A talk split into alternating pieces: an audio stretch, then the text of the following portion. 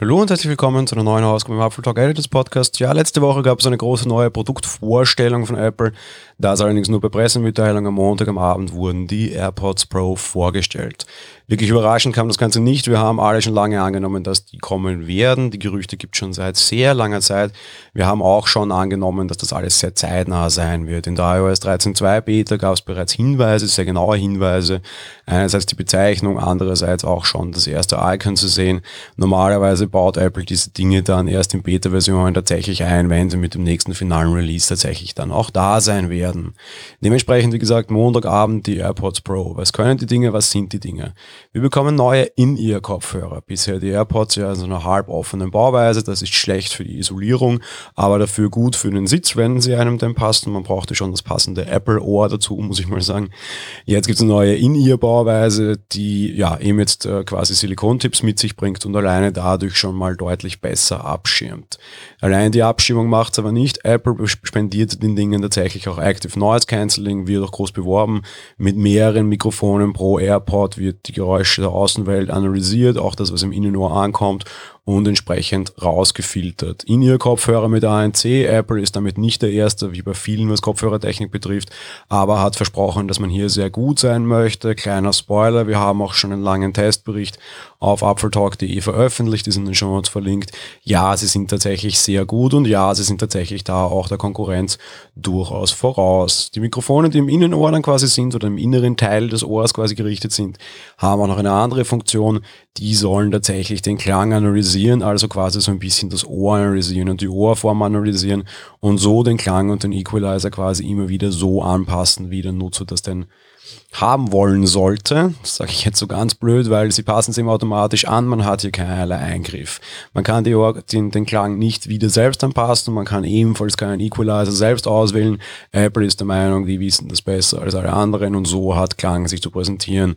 Wer vormals nur Podcast hört zum Beispiel, vor allem so stark wie ich, dementsprechend, tja, Pech gehabt, einen eigenen Equalizer für Sprachsettings gibt's nicht, etwas, was ich Apple auch weiterhin gerne ankreiden werde, auch jetzt mit dem guten Klang der AirPods Pro. Eine andere interessante Geschichte, es gibt auch einen Hörtest unter Anführungsstrichen, ja, das gibt schon bei vielen. Naja, das ist aber nicht zur Anpassung des, des, des Geräusches, also des Klangs quasi, sondern vielmehr ist das zur Vermessung des Innenohrs. Vermessung insofern, dass man testen möchte, ob quasi die Ear-Tipps, die gesetzt sind, auch tatsächlich die richtige Größe haben und die passende Abschirmung gegenüber der Außenwelt bieten.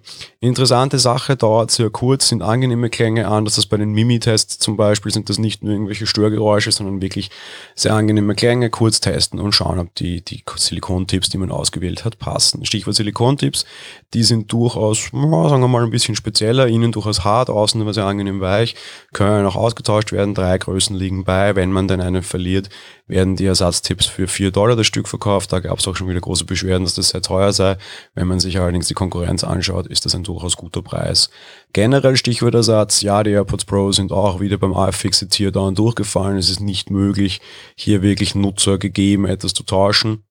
Heißt zwar, man kommt an die Batterien deutlich besser dran als früher, aber nach wie vor ein Test vom Nutzer selbst ist nicht vorgesehen und auch ein Test durch eine Serviceeinheit dürfte nicht vorgesehen sein.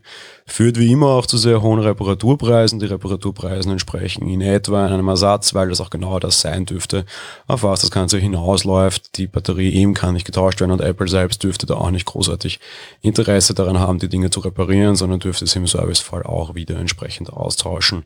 Das führt wieder zu sehr großen Diskussionen, was die Umweltverträglichkeit betrifft. Im Forum haben wir mehrere von denen schon am Laufen.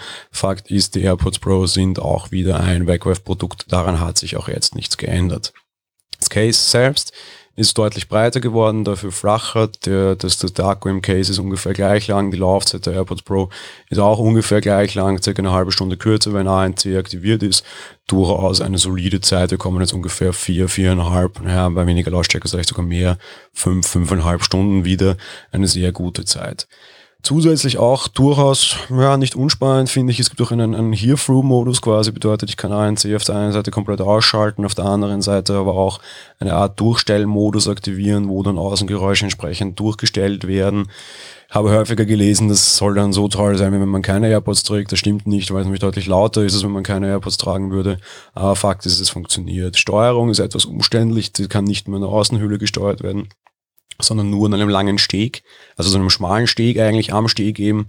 Äh, kleine Touchzone, die zu treffen, ist durchaus nicht so leicht, auch wenn sie entsprechend eingekerbt ist und man sie quasi haptisch besser erfüllen sollte. Wir schließen mit dem Preis 279 Euro, 50 Euro teurer als die AirPods 2 mit QI-Case. Auch das Case der AirPods Pro kann standardmäßig per QI geladen werden. Meiner Meinung nach ein generell ganz guter Preis. Neue Software-Update war auch nötig, das ist schon erschienen. Alle weiteren Details und einen sehr ausführlichen langen Testbericht findet ihr, wie gesagt, auf apfeltalk.de. Das war's mit der heutigen Folge. Wir hören uns dann morgen wieder. Bis dahin, ciao.